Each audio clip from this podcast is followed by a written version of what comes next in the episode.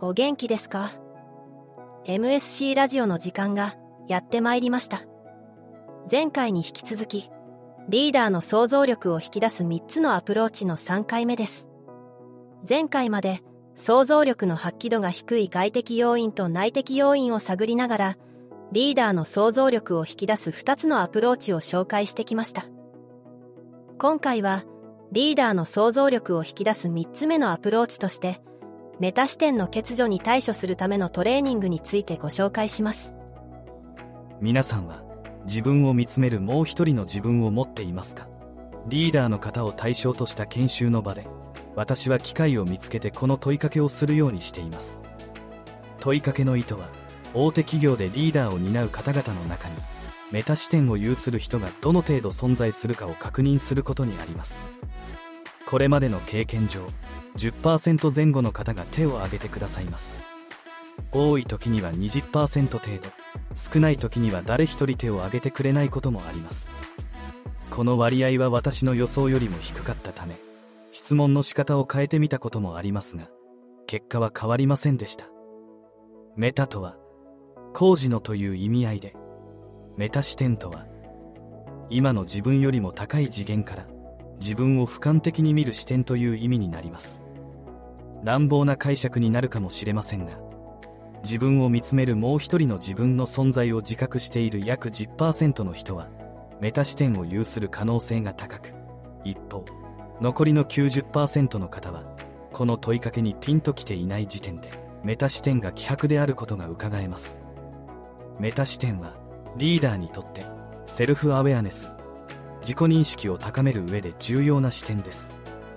自分自身の行動を俯瞰的な視座から客観的に振り返ることができて初めて自分の強みの強化や弱みの克服といった能力開発を効果的に行うことができるからです。リーダーであれば上司から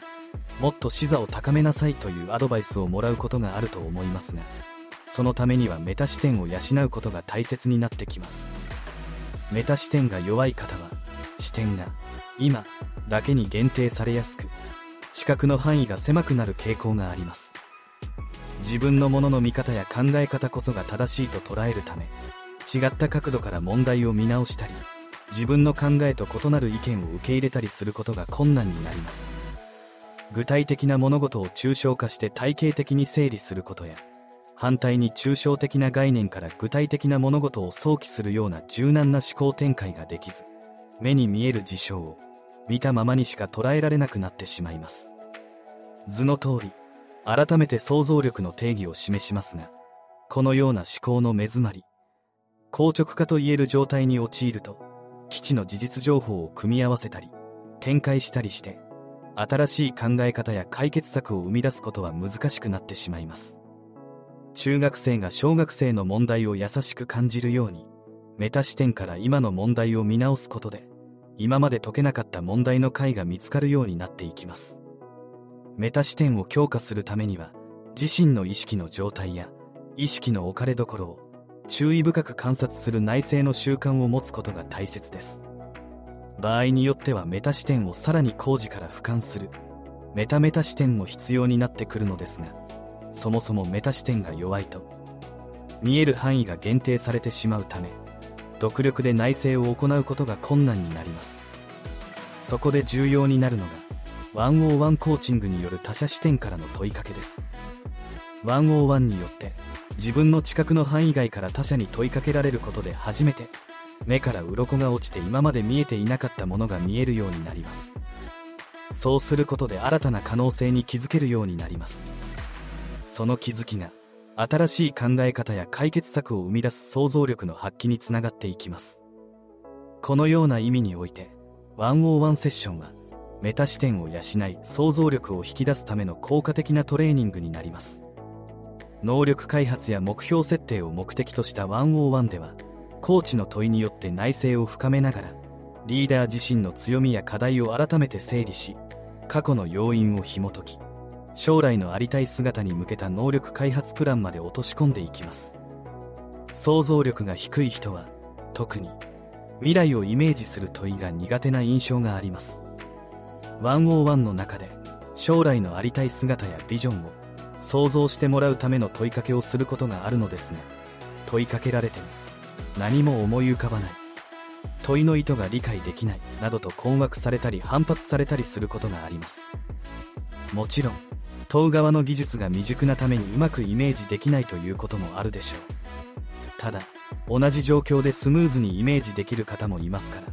うまくいかない人にはその人特有の理由がありそうです。時間が許せば何がそのような心理的抵抗を生み出しているのかという観点から背景を探ります。例えば論理的思考が強いあまりファクトベースで考察しなければならない。という意識や責任感が強いあまり夢や理想を安易に語ってはいけないという信念が隠れている場合があります。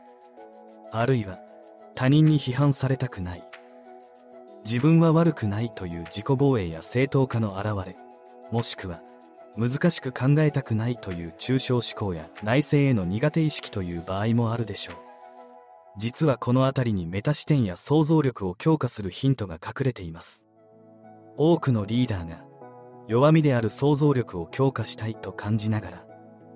一方で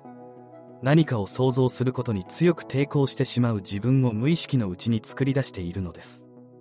うがった見方をすれば想像することで生じる変化を恐れているとも解釈できます。自分が本当にしたいことがわからない。将来のビジョンがないと悩んでいるリーダーも同様のパターンに陥っている可能性があります。その内面を掘り下げていくと実は変わらなければと焦りつつもこれまでに築き上げた今の立場を守りたいという本心やビジョンを描くと実現に向けて頑張らなければいけないので言葉にしたくないという葛藤にぶつかることがあるのです。ありたい姿なのだからこうなれたら最高だなと思う姿を自由にイメージして言葉にすればよいのですが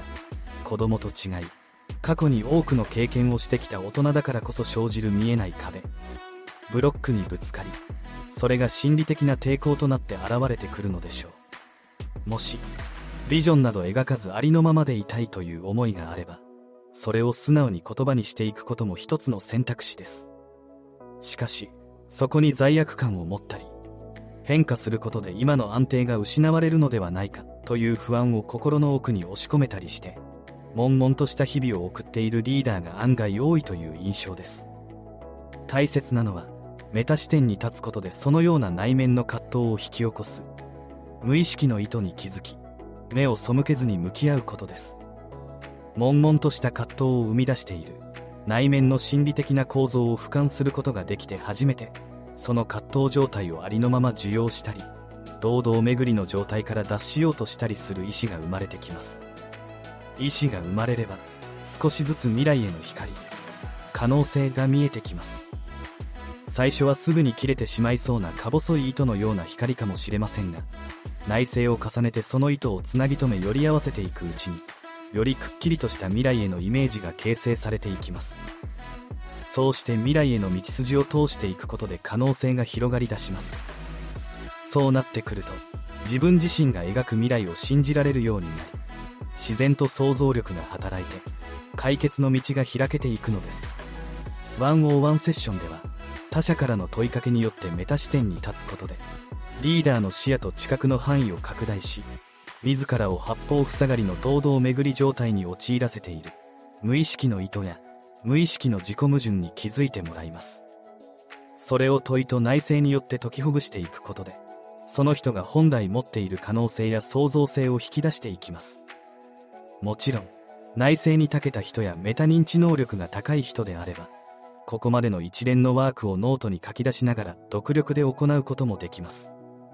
しかし可能であれば1on1セッションの中で行うことをお勧めします。実は人が創造性を発揮する上で誰かに深く傾聴してもらうことが極めて重要になってくるからです。いかがでしたか？この続きはまた次回。